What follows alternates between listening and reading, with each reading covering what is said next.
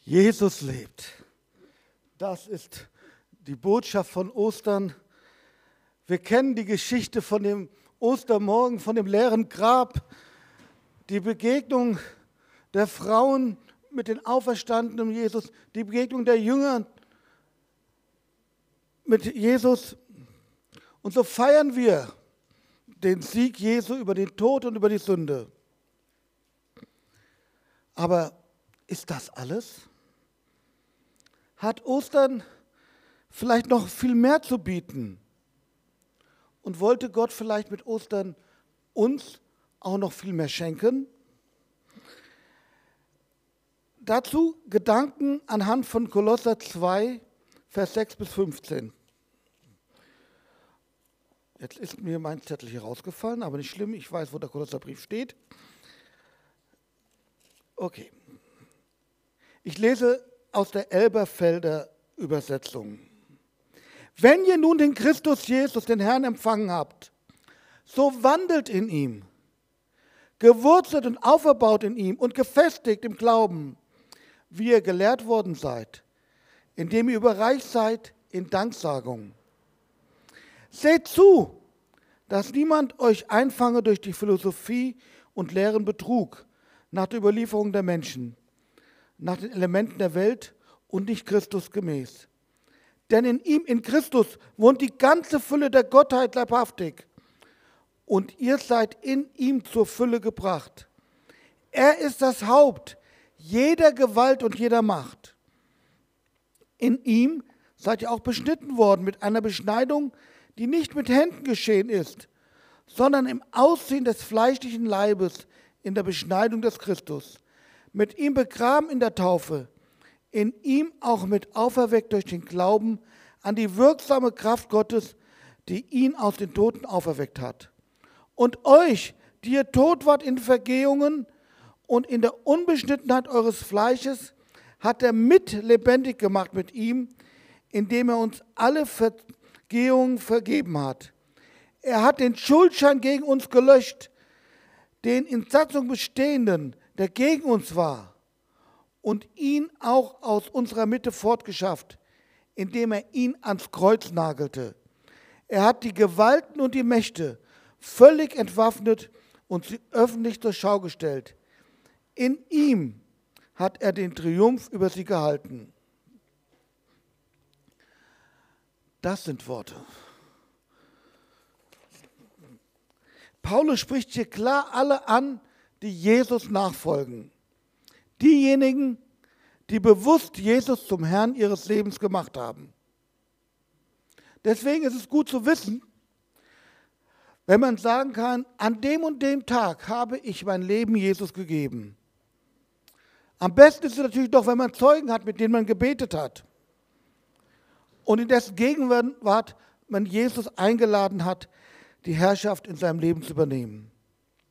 Jetzt gibt es aber auch Menschen, die in den christlichen Glauben reingewachsen sind, weil sie das von zu Hause aus, ja, von, von der Muttermilch sozusagen schon bekommen haben. Und dann hat man vielleicht gar kein Datum. Aber dann lass die Taufe diese, dieses Datum sein, deine Taufe, weil du ja auch da vor Zeugen bekannt hast, dass du an Jesus glaubst und der Herr in deinem Leben ist. Paulus sagt also, wenn nun Jesus in dir lebt, dann leb auch so. Man kann auch übersetzen, dann mach dich abhängig von ihm. Oder anders gesagt, lass Jesus nicht nur in dein Leben hinein, sondern mach ihn zum Piloten. Werde Co-Pilot deines Lebens. Lerne aus deiner Beziehung zu Jesus zu handeln, wie Jesus an deiner Stelle handelt. Je erfahrener der Co-Pilot ist, desto mehr lässt der Pilot auch den Co-Pilot an Steuer. Ich übersetze mal die drei Aussagen gewurzelt, auferbaut und gefestigt im Glauben so. Studiere und verinnerliche das Wort Gottes, die Bibel. Pflege deine persönliche innige Beziehung zu Jesus und lerne von Christen, die reifer sind als du. Und sei es nur in einem Punkt. So lebt nun in uns, den Nachfolgern Jesus, Jesus in dem die Fülle der Gottheit ist. Und wir können Teilhaber dieser Fülle sein, weil Jesus in uns lebt, so sagt Paulus. Das sprengt vielleicht jetzt unser Denken, dass wenn Jesus in uns lebt, auch die Fülle Gottes in uns lebt. Warum ist das möglich? Durch den Tod Jesu am Kreuz wurde dafür die Voraussetzung geschaffen. Für alles, was uns von Gott trennt, ist Jesus gestorben. Damit dies aber auch in uns Realität werden kann, betont Paulus hier die Taufe, die Beerdigung des alten Menschen und unsere Auferweckung mit ihm im Glauben an die wirksame Kraft Gottes, die Jesus von den Toten auferweckt hat. Wir sind lebendig gemacht. Und alles, was auf dem Schuldschein stand, was uns von Gott trennt, ist vergeben. Mit Jesus wurde es ans Kreuz genagelt. Dort am Kreuz hat Jesus über alle Mächte triumphiert.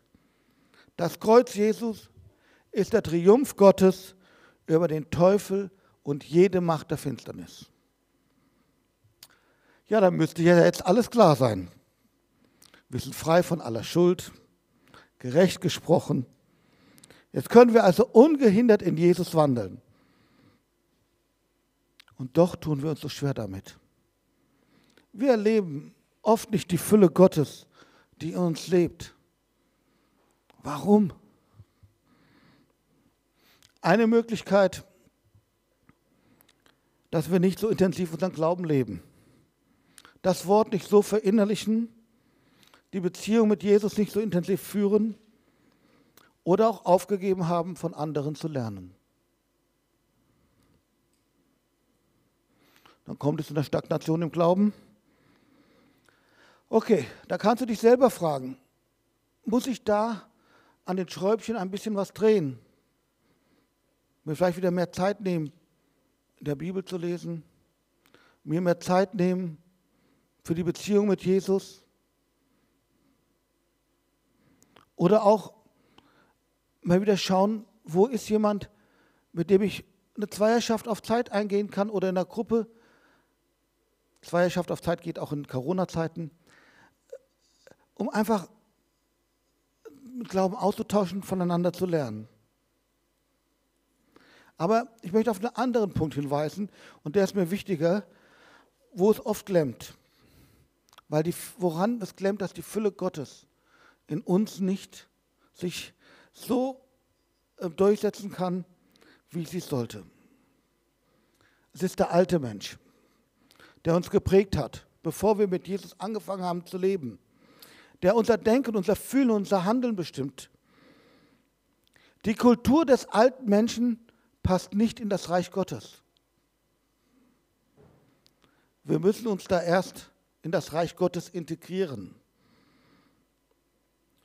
Unser Denken in ein Denken des Reiches Gottes verwandeln. Vielleicht hast du gelebt in einer Art und Weise, wo du gesagt hast, ich lasse mir nichts gefallen.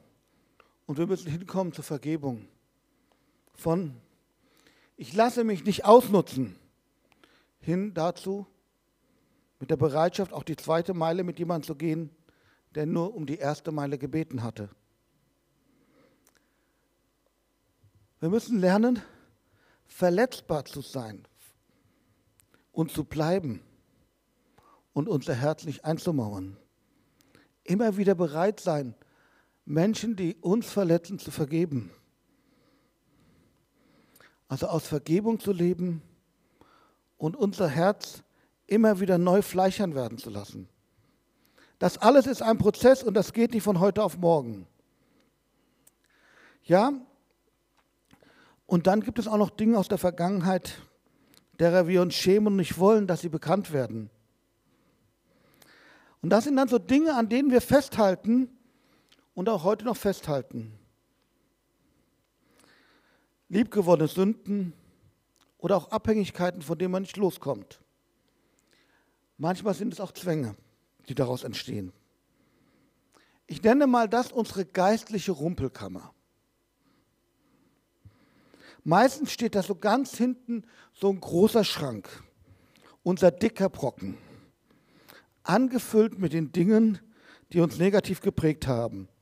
Bei vielen ist das eine Tabuzone, wo man niemanden, aber auch wirklich niemanden ranlässt.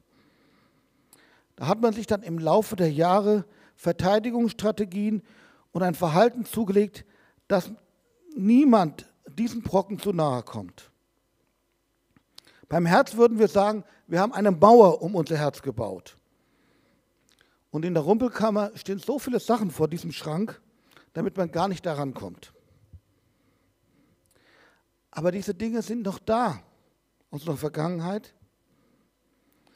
Sie sind in uns. Und weil sie in uns sind, und wir sie nicht loslassen oder loslassen können, rauben sie uns das, was Jesus am Kreuz erworben hat. Und wir wundern uns, hey, warum wachse ich nicht im Glauben? Was bremst mich? Warum komme ich nicht voran?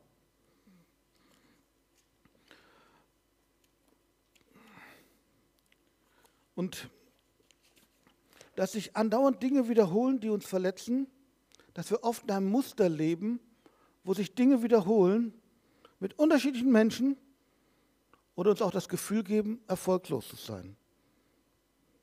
Lebenslügen, die sich eingeprägt haben, in denen du wandelst und die sich dann immer wieder bestätigen, aber nicht der Wahrheit Gottes entsprechen. Jesus möchte an diesen Schrank ran und ihn aus deinem Leben werfen, weil er dich daran hindert, in der Fülle zu leben, die er für dich am Kreuz erworben hat und mit seiner Auferstehung zugänglich gemacht hat. Die Frage ist, darf Jesus zu deinem Innersten vorstoßen? Darf er das, was dich jahrelang, vielleicht sogar jahrzehntelang geprägt hat, aus deinem Leben entfernen? All das, was so mächtig war und dich so zu vielen Strategien gebracht hat, dich nicht mehr verletzbar zu machen, darf er das nehmen? Ich will das am Beispiel von meinem Leben vielleicht verdeutlichen, was ich meine. Ich bin, wie ich Christ geworden bin, habe ich gemerkt, ich bin gefangen in Minderwertigkeit. Ich habe mich, habe gemerkt, immer wenn ich mit anderen ver verglichen worden bin, habe ich schlechte abgeschnitten. Ich war nicht gut genug. Andere wurden mir vorgezogen, wenn es um irgendwelche Dinge geht, die man ähm, ein, eingeladen worden ist zu machen. Meine Ausweichstrategie war dann Anerkennung aus Leistung. Aber wenn ich dann nicht diese Anerkennung bekam, wenn ich nicht gelobt worden bin für das, was ich da gemacht habe, dann kam die Minderwertigkeit wieder hoch. Als ich diese Lüge erkannte, das war so 1992 ungefähr, ähm, da war ich dann bereit, dass Jesus dies, wirklich diese Minderwertigkeit aus meinem Leben nimmt. Ich habe sie bekannt im Gebet. Ähm, und ich habe auch gesagt, ich möchte nicht mehr um meinen Wert kämpfen müssen, indem ich Leistung bringe oder eine Position innehabe. Ich zerbrach die Lügen im Gebet, die über mich ausgesprochen worden waren, dass ich weniger wert war im Vergleich mit anderen weil die Dinge besser können oder schneller gemacht haben. Und was dann passierte, war spannend. Es veränderte sich erstmal nicht viel. Ein paar Wochen später, eines Abends, schenkte mir Gott dann ein Bild. Er zeigte mich als ein Vogel in einem Käfig. Aber diese, in diesem Käfig war die Tür offen. Aber der Vogel war so an dem Käfig gewöhnt, dass er gar nicht mehr rausflog. Und Gott fragte mich dann, warum kommst du nicht raus? Ich habe dich doch frei gemacht. Es war ein tränenreicher Abend. Und danach habe ich angefangen, Dinge zu machen, die ich mir nicht zugetraut habe oder die mir auch andere nicht zugetraut haben. Ähm, Sprachen und du, das ist eine Sache, die nicht gut geht. Englisch, ein Punkt. Und dann gehe ich als Missionar auf die Philippinen. Zurückgekommen bin ich mit einer ganz besonderen Belohnung. Meine Frau Schitschinja. Jesus hat gesiegt über die Lebenslüge der Minderwertigkeit und alle meine Strategien zu beweisen, dass ich doch einen Wert habe. Der Tag, an dem ich begriff, dass die Tür des Käfigs offen steht, war mein Ostern.